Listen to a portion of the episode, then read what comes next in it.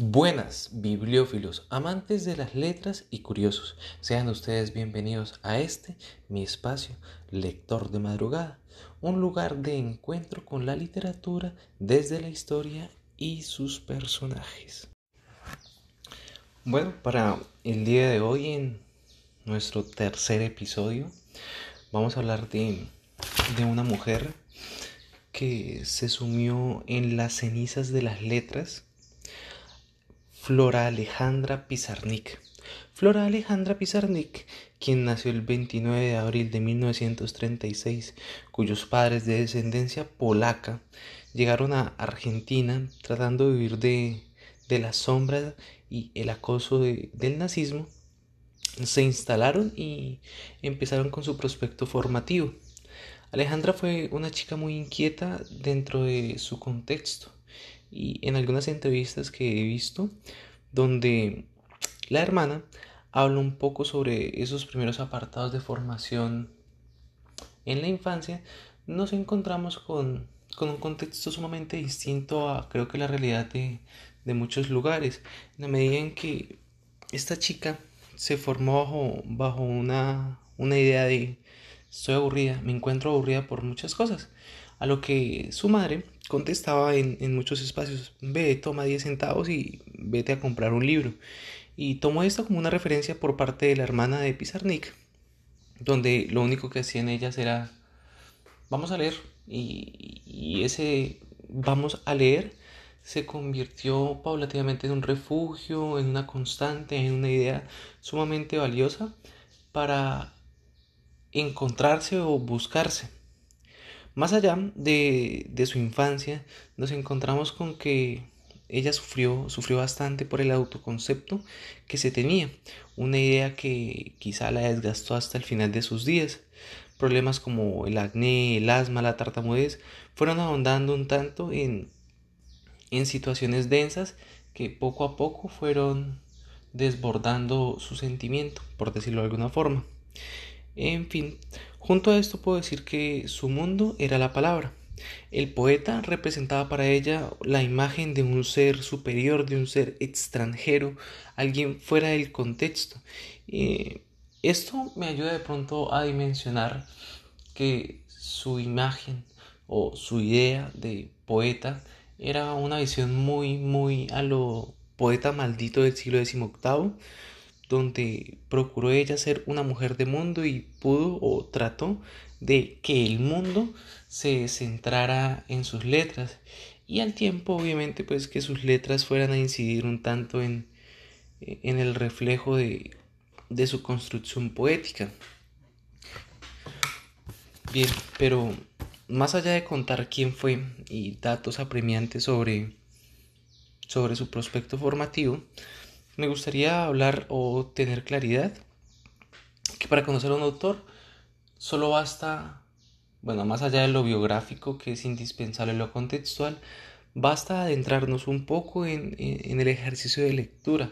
Entonces hay que leer, hay que redescubrir un poco los, los prospectos escriturales de estos y a partir de ahí pues darnos a la tarea de, de conocer cuál fue su visión del mundo, cuáles fueron sus penas, sus desengaños, su forma de comprender o de abstraer el mundo que, que hizo ella lo que hizo.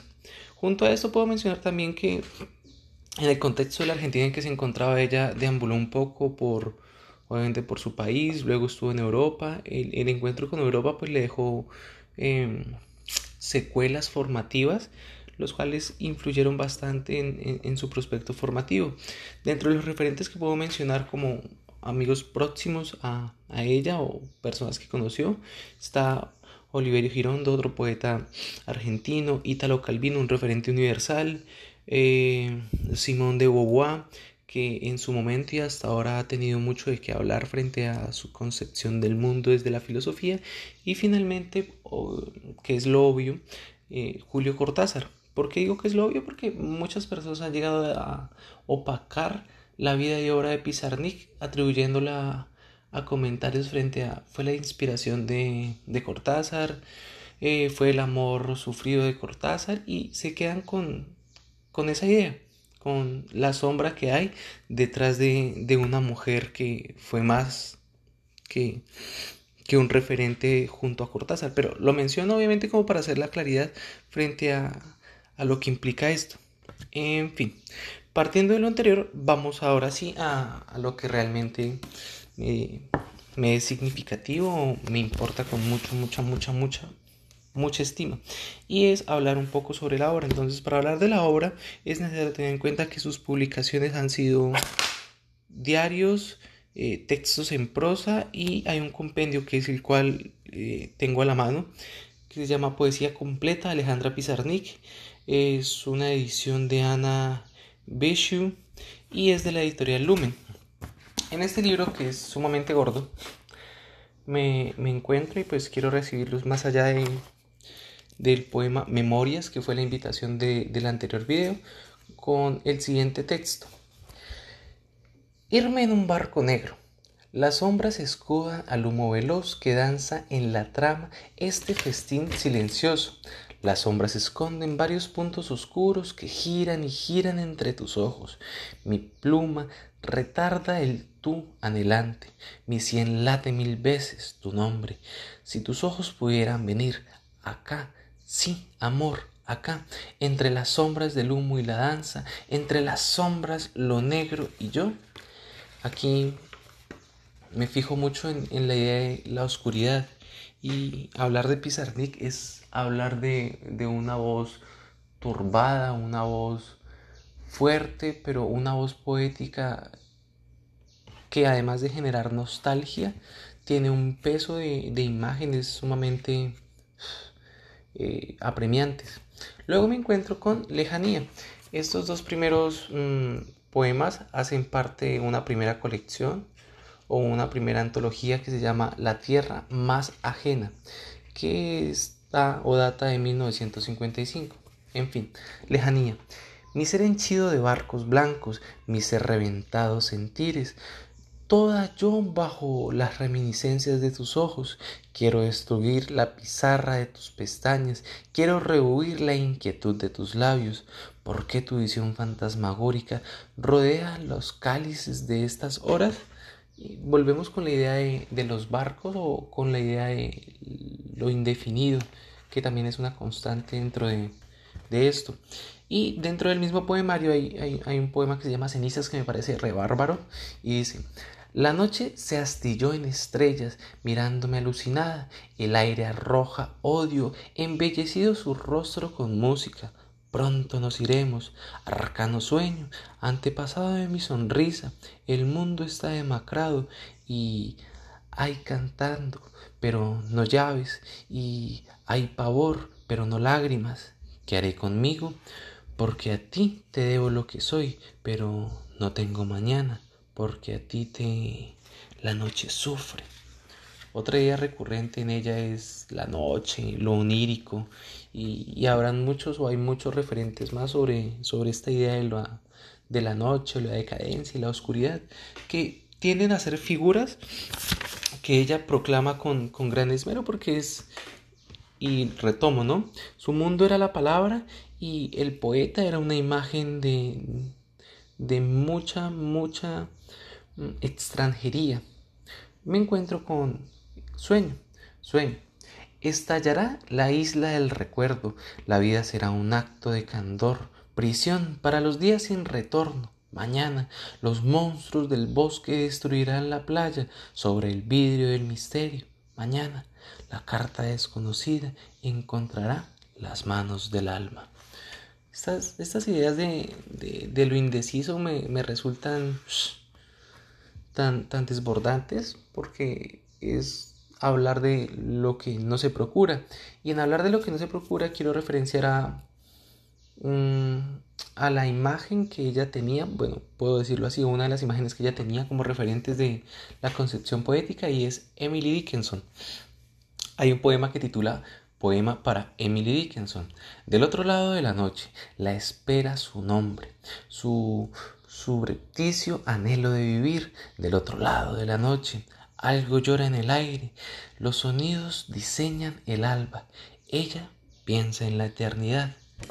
Y es la, idea de, de lo efímero, de lo espontáneo, de, de, ese incurable malestar que muchos eh, se encuentran eh, al momento de dormir. Luego me encuentro dentro del mismo poemario la única herida.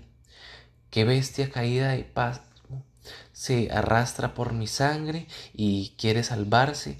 He aquí lo difícil, caminar por las calles y señalar el cielo o la tierra, lo desconocido, lo que ni siquiera logramos sospechar, que pueden ser situaciones muy prácticas, pero llegan a ahondar un poco en, el pensamiento o la reflexión del poeta. Luego me encuentro otro poema que titula Cenizas también. Ella tenía, tenía una ficción con, bueno, una ficción, no tenía una constante con el hecho de las cenizas o con la, con la imagen de las cenizas, porque creo que, como diría Porfirio Arbajakov, fue una llama al viento y el viento la apagó. Y lo único que restan o lo único que quedan es eh, la bruma del pasado y, el, el rescoldo de, de las cenizas, que es la herencia de las llamas. Hemos dicho palabras, palabras para despertar muertos, palabras para hacer un fuego, palabras donde poder sentarnos y sonreír. Hemos creado el sermón del pájaro y del mar, el sermón del agua, el sermón del amor. Nos hemos arrodillado y adorado frases extensas como el suspiro de la estrella, frases como olas, frases como alas. Hemos inventado nuevos nombres para el vino y para la risa, para las miradas y sus terribles caminos. Yo ahora estoy sola, como la vara delirante sobre su montaña de oro, arrojando palabras hacia el cielo, pero no estoy sola y no puedo decirle a mi amado aquellas palabras por las que vivo. Me quedo con, con la idea de como el suspiro de la estrella, frases como olas, frases como alas. Y hemos inventado muchas cosas y estas cosas nos han llevado a otras necesidades y a veces nos quedamos con detalles muy elementales como por ejemplo la noche. La noche. Poco sé de la noche, pero la noche parece saber de mí, y más aún me asiste como si me quisiera, me cubre la conciencia con sus estrellas. Tal vez la noche sea la vida y el sol la muerte.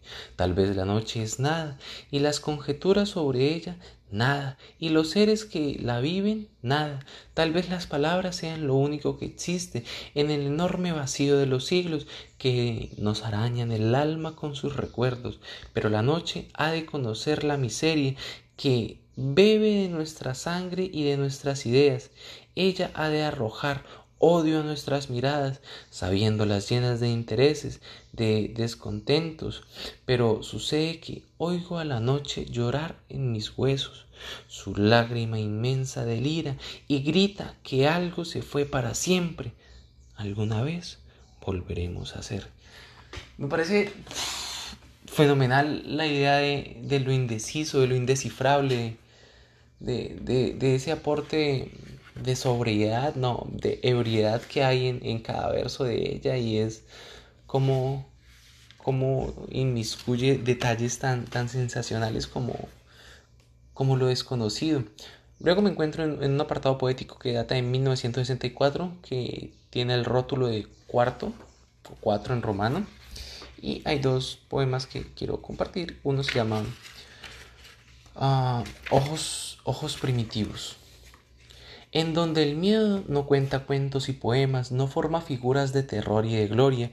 Vacío gris es mi nombre, mi pronombre, conozco la gama de mis cielos y ese comenzar a cantar despacito en el desfiladero que reconduce hacia mi desconocido que soy, mi emigrante de sí. Escribo contra el miedo, contra el viento con garra que se aloja en mi respiración y cuando por la mañana temes encontrarte muerta y que no haya más imágenes, el silencio de la comprensión, el silencio del mero estar, en esto se van los años, en esto se fue la bella alegría animal. Y completo este poemario con nombres y figuras. La hermosura de la infancia sombría, la tristeza imperdonable entre muñecas, estatuas, cosas mudas, favorables al doble monólogo entre yo y mi antro lujurioso, el tesoro de los piratas, enterrado en mi primera persona el singular, no se espera otra cosa que música y deja, deja que el sufrimiento que vibra en formas traidoras y demasiado bellas llegue al fondo de los fondos. Hemos intentado hacernos perdonar lo que no hicimos, las ofensas fantásticas, las culpas fantasmas, por bruma, por nadie, por sombra. Hemos expiado. Lo que quiero es honorar a la poseedora de mi sombra, lo que sustrae de la nada nombres y figuras me quedo con estos dos poemas por, por la idea de la palabra. El verso es, una situación o es lo que, lo que el poeta procura, ¿no? La consumación de, sus ideas, la construcción de, como se diría en teoría literaria, el arte poético. Y dentro del compendio de textos de 1962 a 1972 hay uno que se llama Casa de la Mente, que particularmente es, es una forma de comprender un poco el arte poético de ella. Casa de la mente. La casa mental reconstruida letra por letra, palabra por palabra, en mi doble figura de papel, atraviesa el mar de tinta para dar una nueva forma a un nuevo sentimiento. Abre la boca, verde de sin raíces, la palabra sin su cuerpo. Un nuevo orden musical, de colores, de cuerpos, de excedentes, de formas pequeñas que se mueven, gritan, dicen nunca. La noche dice nunca. La noche me pronuncia en un poema. Aquí aparece una nota que dice hoja suelta de cuaderno manuscrita lápiz. Muchos, muchos versos o muchos poetas recurren a, a algún apartado para, para escribir donde, donde le lleguen las ideas, pero bueno, es, es un asunto muy, muy idílico, ¿no? La construcción poética es, es algo de, de mucha labor, de mucha constancia. Y me despido con esto. Décimo tercero. Una idea fija, una leyenda infantil, una desgarradura, el sol como un gran animal oscuro. No hay más que yo, no hay nada que decir. No sé por qué, pero con esto pensé en, en Mambrú, en la imagen de, un infante que se pierde en la guerra. Y, tras, tras muchas situaciones, pues para hablar de Alejandra me quedan las palabras, me queda el vacío, me queda lo, lo inequívoco y la concepción del mundo, del mundo del poeta y la representación de las palabras. Creo que eso en esencia.